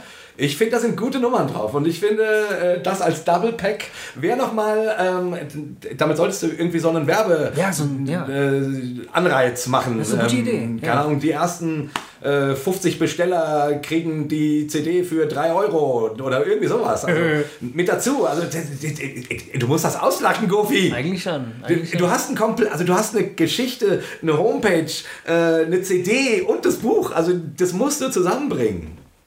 Muss ich, ja. Und du musst die CD auf deine Lesung mitnehmen. Alter. das Die gibt's gar nicht als CD, die gibt's nur als Download. Ja, dann halt die Downloads. Und, und sei es nur, dass du sagst, jeder, der es hier kauft, kriegt den Gutschein zum Download äh, umsonst. Coole Idee. Du musst, die, die- du musst das zusammenbringen. Und, das sind, und die Songs kommen ja auch drin vor. Ja, die werden, die kommen Die vor. kommen im Buch vor. Also du, die du hast den Soundtrack schon, Goofy. Jetzt, ich bitte dich, muss ich dir eine Vorlesung über, über Marketing halten? Ausgerechnet du. Ja, ausgerechnet ich, ey. Wirklich, das musst du machen. Ja, das muss ich eigentlich machen. Du bist so bekloppt, ey. Das ist, oh, sich selbst zu verkaufen ist so Das anstrengend. ist scheiße, ne? Oh, das ist so anstrengend. Ja. Wenn es nur ums Schreiben gehen würde oder um lustige Geschichten ausdenken, dann wäre ja alles kein Problem. Ja. Aber die Scheiße zu verkaufen ist das Ding, ey. Wem das- Ah, Okay, aber jetzt gehe ich ja erstmal auf Tour und lese das Ding vor. Genau. Und es gibt wirklich eine ganz tolle Webseite. Also mit, die, die Webseite hat sich geändert. Es gibt die, die Webseite timtom-guerilla.de. Mhm. Da kann man jetzt ganz, ganz viele Background-Informationen, die Sch Fotos der Schauplätze, die Steckbriefe der Musiker, also die gefakten, Mhm. Ja. also die Musiker fake Sind das noch die alten? Sind noch die alten, Ach, geil. ja. Aber dazugekommen sind die echten auch, die Steckbriefe. Äh, und ganz, ganz viele Extras. Ein extra Kapitel gibt es, kann man nachlesen. Mhm. Geil. Ähm, die politischen Ereignisse des Jahres 2011, die irgendwie auch im Roman vorkommen. Es gibt ganz, ganz viel Background-Informationen. Hast dir richtig Mühe gemacht, Ja, die, die ist wirklich eine tolle Seite geworden. muss man geil. echt mal sagen. Ja, die ist echt schön. Also wer das Buch auch liest, ne, der kann immer mal dahin surfen. Oder, oder bei der Lesung können die Leute ihr Smartphone rausholen und sich die Schauplätze angucken, wo die Handlung gerade spielt, weißt du? Geil. Ist- Sagst du das vorher an dann? Ja, das sage ich dann vorher an. Genau. Ja, genau. Super. Geile Idee. Geile Idee. Also da, da kann man, also ich habe ganz viel versucht, ein Begleitprogramm irgendwie auch dazu äh, anzubieten. Sehr, sehr, sehr, sehr, sehr, sehr schön. Ja. Aber wollen wir noch ein bisschen was hören? Ja, dann würde ich sagen, ähm, abschließend äh, einen kurzen Ausschnitt. Ja. Ähm, also es ist so, dass die, dass die Band ähm, dann irgendwann überlegt, wir brauchen so einen Knaller-Effekt, womit wir auf der Bühne auftauchen. Und da überlegen sie sich, dass sie während eines Stadtfestes in Bielefeld ein Parkhaus besetzen und, ähm, und da ein Konzert spielen, zusammen mit, den, mit, der, mit so ein paar linksradikalen Gruppen, die gegen den automobilen Faschismus äh, protestieren. Und äh, da lese ich jetzt mal vor. Das ist das Kapitel 18. Samstag, 28. Mai 2011. Wir sind uns zuerst nicht ganz einig darüber gewesen, wie wir vorgehen sollen, aber Sonja und ihre Gruppe haben einen guten Schlachtplan entwickelt. Klar ist, dass das Parkhaus samstags um 8.45 Uhr aufmacht. Das Programm des Leinewebermarktes beginnt um 11 Manche aus der Gruppe denken, dass es am besten wäre, wenn wir das Parkhaus kapern, bevor es geöffnet wird. Aber andere widersprechen dem heftig. Wenn wir das tun, meinen sie, dann haben die Bullen uns schon wieder rausgeworfen, bevor wir überhaupt richtig Chaos stiften können. Laut Wetterbericht erwartet uns ein sonniger Tag mit Höchstwerten bis 15 Grad Celsius. Besser geht's also nicht. Das Stadtfest wird gut besucht sein. Wahrscheinlich wird es am frühen Nachmittag zum ersten Mal so richtig voll in den Straßen werden. Der optimale Zeitpunkt, das Parkhaus zu besetzen, ist also dann, wenn es noch so früh ist, dass sich nicht allzu viele Autos darin befinden, damit wir Platz haben, uns auszubreiten, aber wenn es schon so spät ist, dass bereits möglichst viele Leute in der Stadt unterwegs sind. Konkret bedeutet das, wir gehen ungefähr um elf ins Parkhaus und zwar so unauffällig wie möglich. Wir dürfen nur in kleinen Gruppen unterwegs sein, keine Fahnen oder Plakate schwenken, keine Parolen schreien, niemanden provozieren. Banner, Fahnen, Wurfgeschosse oder Knüppel werden in Rucksäcken und Taschen versteckt. Niemand vermummt sich, bis er drin ist.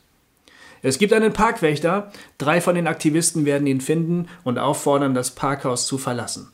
Anschließend wird das Tor geschlossen, sodass niemand rein oder raus kann. Und erst dann werden an der Außenseite Banner aufgehängt, während die Band ihr Equipment aufbaut. Als wir am Samstagvormittag am Parkhaus eintreffen, stellen wir fest, dass noch kaum Autos drin parken. Wir hätten uns also gar nicht die Mühe machen müssen, schon gestern Paulus Transporter hier abzustellen. Die anderen sind noch nicht da, deshalb schauen wir uns erst einmal in Ruhe um.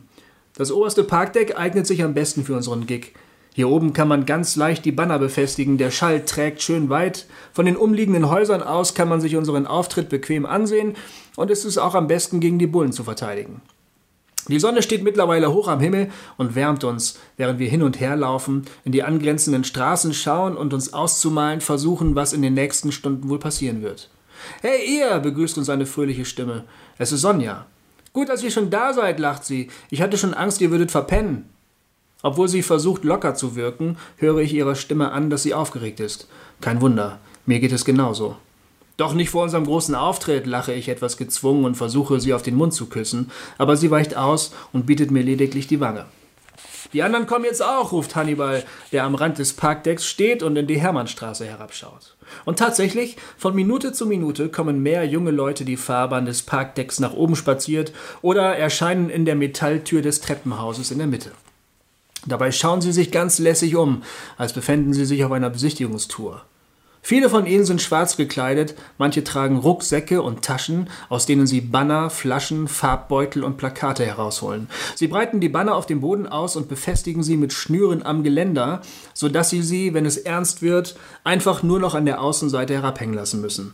Auf den Bannern steht Autofreies Bielefeld, CO2-freie Zone, Schluss mit dem automobilen Faschismus. Und der Kapitalismus zerstört erst die Umwelt und dann uns. Um 20 nach 11 befinden sich an die 80 Aktivisten im Parkhaus. Knapp die Hälfte von ihnen vermummt sich. Ich beobachte das Treiben, während ich die Gesangsanlage aufbaue und Gisela zusammenschraube. Das ist seine Posaune, die nennt er Gisela. Und meine Nervosität wächst von Minute zu Minute. Hi Sonja, sagt jetzt ein sehr schlanker Mann, der vielleicht Ende 30 ist. Er trägt Stiefel von Doc Martens, eine Khaki-Hose, ein Holzfällerhemd und sein Dreitagebart und seine raspelkurzen Haare haben ungefähr dieselbe Länge. Außerdem trägt er eine Brille mit dickem schwarzen Rand. An irgendjemanden erinnert er mich, aber ich weiß nicht an wen. Hallo Holger, sagt Sonja. Sie wendet sich an mich. Das ist Holger, stellt sie uns einander vor, der Leiter der AAB. Das ist die Aktionsgruppe Autofreies Bielefeld. Und das, sie dreht sich zu Holger, ist Tim Tom, der Sänger und Posaunist der Band. Hallo, sag ich und lächle. Hallo, sagt Holger und lächelt nicht. Sind wir soweit? fragt Sonja. Ich denke, es kann losgehen, antwortet Holger und macht einem verwirrten Autofahrer Platz, der gerade mit seinem Fahrzeug die Rampe hochgefahren kommt und sich entgeistert umschaut. Der Mann stellt sein Fahrzeug ab. Als er es abschließen will, zögert er kurz und scheint zu überlegen, ob es nicht doch besser wäre, sich ein anderes Parkhaus zu suchen, aber dann entschließt er sich zur sofortigen Flucht und verlässt so schnell er kann das Parkdeck. Ja, sagt Holger dem Mann nachblickend, ich denke, wir sollten loslegen. Er zieht sich eine Sturmmaske auf. Basti, Timo, ruft er zwei großen Jungs zu, wir gehen zum Wächter. Basti und Timo vermummen sich ebenfalls und folgen Holger wortlos. Während Sonja noch irgendwelche Absprachen trifft, gehe ich rüber zu Paolo, Hannibal, Fu und Boing Boing, die als kleine Gruppe zusammenstehen und auf ihren Einsatz warten. Fu scheint richtig vergnügt zu sein, er lächelt ständig vor sich hin. Dass er dennoch aufgeregt ist, erkenne ich daran, dass seine Arme hin und wieder unkontrolliert zucken, obwohl er die Hände tief in den Hosentaschen vergraben hat. Hannibal schaut finster und zu allem entschlossen, Paulos Miene ist besorgt, er hat sicher Angst um sein Auto, und Boing Boing geht es schlecht. Er ist blass, und sein unruhiger Blick schweift hin und her, während er auf der Stelle tritt, als würde er frieren. Es geht los, sag ich. Endlich, sagt Fu. Oh Gott, sagt Paulo. Hannibal und Boing Boing sagen nichts. In diesem Moment öffnet sich die Stahltür des Treppenhauses. Der vermummte Holger erscheint zusammen mit Basti und Timo und hebt den Daumen. Elvis has left the building, ruft er. Das Tor ist zu und der kleine Parkwächter hat sofort die Bullen alarmiert. Es geht los. Fangt mit dem Lärm an, ruft er uns dann zu. Jetzt, wo wir endlich aktiv werden können, fällt die Anspannung von uns ab. Wir können sowieso nichts mehr ändern. Ein Soundcheck ist unnötig, gut ist nicht gefragt, sondern laut und das haben wir drauf. Als wir uns zu unserem gemeinsamen Ritual im Kreis aufstellen und einander die Arme über die Schultern legen, hören wir bereits die ersten Autos in den Straßen unter uns hupen. Auch Paulo hat sich zu uns gestellt und grinst über beide Ohren. Es gibt kein Zurück mehr, Leute, schreit er uns Hannibal in die Gesichter. Genießt den Flug und gebt alles. Im Chor brüllen wir Hey, ho, let's go. Dann richten wir uns auf und gehen an unsere Plätze. Sonja kommt auf mich zugerannt. Sie strahlt über das ganze Gesicht. Seid ihr soweit? Draußen bildet sich schon ein Stau. Es funktioniert wirklich. Ihr müsst jetzt unbedingt anfangen. In diesem Moment ertönt von unten ein Hubkonzert, als wollte es die Richtigkeit ihrer Worte unterstreichen. Unsere Antwort lässt nicht lange auf sich warten. Boing Boing zählt einen Takt vor und dann geht es los. Unser erster Song ist die Ballade vom Amoklauf, die wir so laut und krachig spielen, wie es nur geht. Womit hast du das verdient? Warum ist dein Weg vermint? Was ist wohl an dir verkehrt? Dabei hast du dich nie beschwert. Oh, graue Männer schweigen still, du darfst nicht wollen, was man nicht will. Sie haben dich gar nicht angehört, dich ohne jeden Grund zerstört. Wenn ich einen Baseballschläger oder eine Handgranate oder eine Bombe oder einen Molotow-Cocktail hätte, dann würde ich euch alle kriegen, austeilen, bis die Fetzen fliegen. Euch ging's an den Kragen. Ja, hallo, das wäre doch wirklich nett. Oh. Normalerweise ist es üblich, dass ein Schöne Bruce äh, Coburn. Bruce Coburn Äh, ist Reminiszenz. Stand Pate, das stimmt, Ja. genau. Äh, when I had a rocket launcher, Ja. ne? Oder if I had a, if I had a rocket launcher, If I genau. had a rocket launcher, ja. Normalerweise ist es üblich, dass ein Publikum, wenn es eine Rockband zum ersten Mal hört, freundlich mit dem Beat mitwippt oder mit den Köpfen im Takt nickt, sofern ihm die Musik gefällt. Als Musiker erlebt man es nur ganz selten, dass Zuhörer tanzen, schreien oder jubeln, wenn sie die Songs noch gar nicht kennen. Hier, auf dem obersten Deck des Parkhauses, ist das anders. Unsere Mitaktivisten grölen das langgezogene Oh, so hingegeben mit, dass es fast wie die Fankurve eines Fußballstadions klingt. Und das kann zwei Gründe haben. Entweder sind wir so verdammt gut oder unsere Zuhörer sind bis in die Haarspitzen mit Adrenalin vollgepumpt. Ich tippe auf das Letztere. Nach unserem zweiten Stück Lirum Larum kommt Paulo zu uns und reibt sich die Hände. Das Hubkonzert ist jetzt zur durchgehenden Dauerbeschallung angewachsen. Ringsherum öffnen sich Fenster und neugierige Anwohner schauen zu uns herüber. In den Fenstern meines Wohnhauses erkenne ich einige mir flüchtig bekannte Gesichter wieder. Die Hermannstraße ist verstopft, jubelt Paulo. Der Stau geht hoch bis zur Detmolder Straße. Hier vorne am Niederwall kommt eine Straßenbahn nicht weiter. Und auf der anderen Seite verstopfen sich die August-Bebel-Straße und die Ölmühlenstraße immer mehr. In diesem Augenblick werfen die Wände der umstehenden Häuser das rhythmisch flackernde Blaulicht eines Polizeiwagens zurück. Paulo stürzt an die Balustrade des Parkdecks und schaut hinunter auf die Straße. Die Bullen! ruft einer. Ich spüre, dass mein T-Shirt unter den Achseln feucht wird. Jetzt wird's ernst. Spielt weiter! ruft Holger und sieht wütend zu uns rüber. Hier spricht die Polizei, meldet sich da eine metallische Stimme. Öffnen Sie das Tor und geben Sie das Parkhaus frei.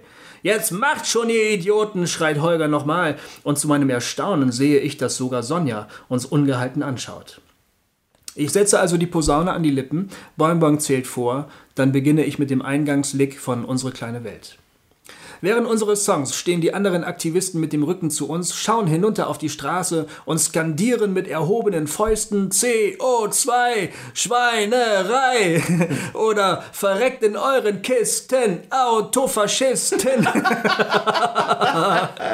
Während ich singe, beobachte ich mehrere schwarz gekleidete junge Männer, die sich an ihren Rucksäcken und Taschen zu schaffen machen. Dabei sind sie so hektisch, dass dem einen ein Farbbeutel platzt und hellrote Farbe über seine Hose läuft. Die anderen haben die Hände voll Knallkörper.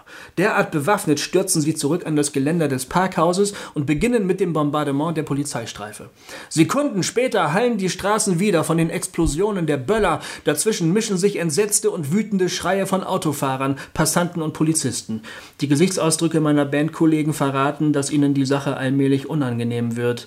Nur Fu scheint die Entwicklung der Ereignisse vorhergesehen zu haben und bearbeitet seine Gitarre so hingegeben und aggressiv wie schon lange nicht mehr. In diesem Augenblick geraten Sonja und Holger auf der einen und ein paar schwarz gekleidete Vermummte auf der anderen Seite in einen heftigen Streit. Offensichtlich wollen Holger und Sonja verhindern, dass die anderen weiter Knallkörper und andere Gegenstände nach unten feuern. Ihre Bemühungen haben aber keinen Erfolg. Die Auseinandersetzung wird unterbrochen als die Sirenen mehrerer Polizeiwagen zu hören sind, die sich rasch nähern. Einsatzwagen, keucht ein blasser Paulo, der von der Brüstung zurückkehrt, um uns zu berichten, was gerade passiert, weil wir von unserer Position aus nicht nach unten schauen können. Jetzt fängt die Kacke an zu dampfen. Paulo schwitzt und sieht sich nach seinem Transporter um. Tut mir leid, Jungs, ich muss auf mein Auto aufpassen.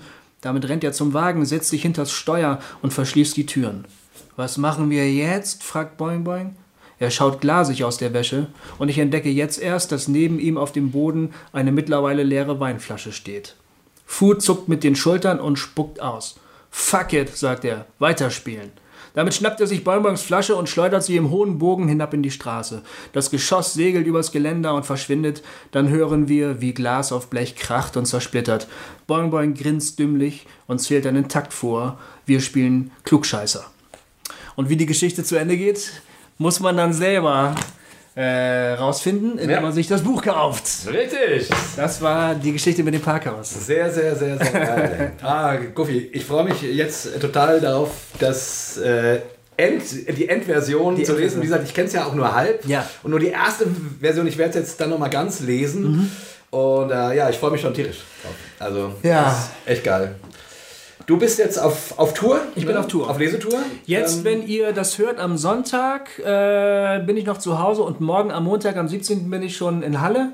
Letzten Donnerstag habe ich schon in Marburg gelesen und jetzt geht's Schlag auf Schlag. Genau. die Termine stehen wo? Die Termine stehen auf der Webseite timtom-guerilla.de.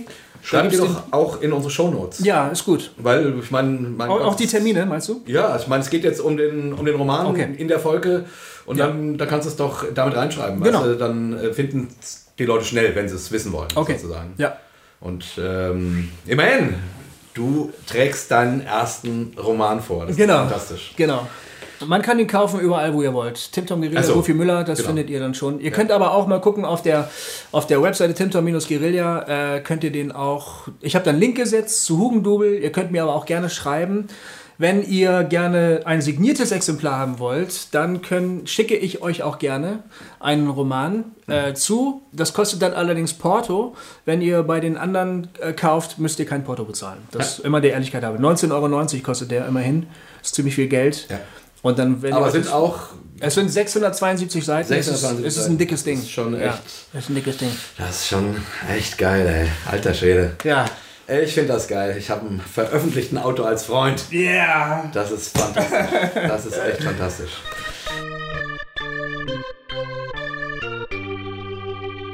Hossa Talk. Ja, ähm, dann kommen wir jetzt zum Ende. Kommen wir zum Ende. Äh, wir können vielleicht noch sagen, äh, die nächste Folge äh, erscheint zum Reformationstag. Ja. Ähm, da, also in zwei Wochen. Ähm, und da wird, da ist Jürgen Mette bei uns zu Gast. Ja, ein tolles Gespräch. Und mit dem haben wir ein super Gespräch gehabt. Ja. Ähm, wirklich sehr, sehr hörenswert. Ähm, was sich auch so ein bisschen um den Reformationsgedanken drumherum geht, Ja. aber auch ganz viel über Jürgen Mettes Es geht Leben. auch um ihn. Genau. Genau, er hat eine äh, Krankheit, Parkinson. Ja. Und er redet viel darüber, was es mit ihm persönlich macht. Und was es mit seiner Theologie was es mit seiner hat. Theologie gemacht hat. Ähm, und das Ja. war sehr, sehr spannend. Ein ganz Total spannender Mensch. ehrliches, offenes Ja. Gespräch. Und äh, ja, darauf könnt ihr euch freuen. Ja. Und ansonsten, ja, vielleicht ein bisschen ungewöhnliche Folge heute, aber mir hat es sau viel Spaß gemacht, Goofy. Mir Ähm, auch, Das ja. war richtig schön. schön. Schön, endlich mal gefragt zu werden. Ja, und mal irgendwie so, auch nicht immer nur theologisch, meine, es war ja trotzdem theologisch, aber äh, so mal so, was uns ja, der, die Kunst macht uns ja nun auch aus irgendwie. Ich meine, Hossa Talk äh, ist so, weil wir beide Künstler sind Ja. und weil wir das irgendwie schon noch mit einem künstlerischen Ansatz machen. Ja, das ist ja. halt so. Ja, stimmt. Aber deswegen war mal schön, die Kunstseite heute ein bisschen zu vertiefen. Also zumindest für mich. Ich weiß nicht, ob es den Hörern auch so geht. genau, schreibt uns eure Kommentare äh, auf Facebook oder auf der, ähm, unser, unter der Folge, auf der, auf der Webpage. Natürlich interessiert uns sehr, äh, wie ihr das fandet und ob ihr Lust auf den Roman habt. Ähm, vielleicht habt ihr ihn ja auch schon gelesen oder so. Ähm, genau, also wie immer interessiert uns, was ihr so denkt. Genau. Und jetzt, Sagen wir einfach dreimal Hossa, oder? genau, Fertig. und tschüss. Wir sagen. Hossa! Hossa! Hossa! Ach, warte mal. Was? Eigentlich müssten wir ganz kurz noch diese super geile Hossa Wikileaks, äh, äh, äh, Sache erwähnen. Äh, Stimmt, hast du recht. diesen kleinen, schönen, Goofy tollen Artikel, äh, Welt. der, der neulich die Runde gemacht hat, Genau. dass, dass Hossa Talk seinen Namen ändern muss, weil die Erbengemeinschaft von Rex Gildo, äh, weil der Erbengemeinschaft von Rex Gildo äh, der dreimalige Hossa-Ruf auf die, auf die Nerven ginge. Genau. Wunderschön von Theolix. Und jetzt kommt das Allerbeste. Was? Darf ich da... Ich sag's einfach. Ja, was denn, was denn? Ich habe gestern hatte ich ja Geburtstag und mein Freund, unser Freund Klaas Peambo hat mich aus Amerika angerufen und Klaas hat gefragt, sag mal, stimmt das, dass ihr euren Namen ändern müsst? Das ist äh, lieber, lieber Theolix äh, Freund. Äh, darf Andi. Man Andi, ne? Kann man ruhig sagen, oder? Andi. Namen darf man sagen. Ähm, der schreibt ja immer so nette Sachen, die. Äh, also, es ist, ist ja. Theolix ist die christliche Postillon-Seite, so. Ja, ja. Und wir fühlen uns natürlich sehr geehrt, dass er uns aufs Korn genommen hat. Aber nur mal, dass du das weißt, ähm, der liebe Klaas äh, hat dich ernst genommen, weil er deine Seite auch noch nicht kannte. äh, oh, lieber Klaas, ich hoffe, du verzeihst mir, dass ich das jetzt in die Welt posaunt habe. Aber äh, ich. Äh, naja, lieber einen guten Freund verloren, als eine Pointe verschenkt. Sprach der Comedian. Komm, lass uns abhauen. Das wird, Ja, ja, ja. also, wir, wir sagen Tschüss, ne? ja, wir sagen Tschüss. Ich wollte nur, das ist, musste noch gesagt werden, ich. Ciao, Haut rein.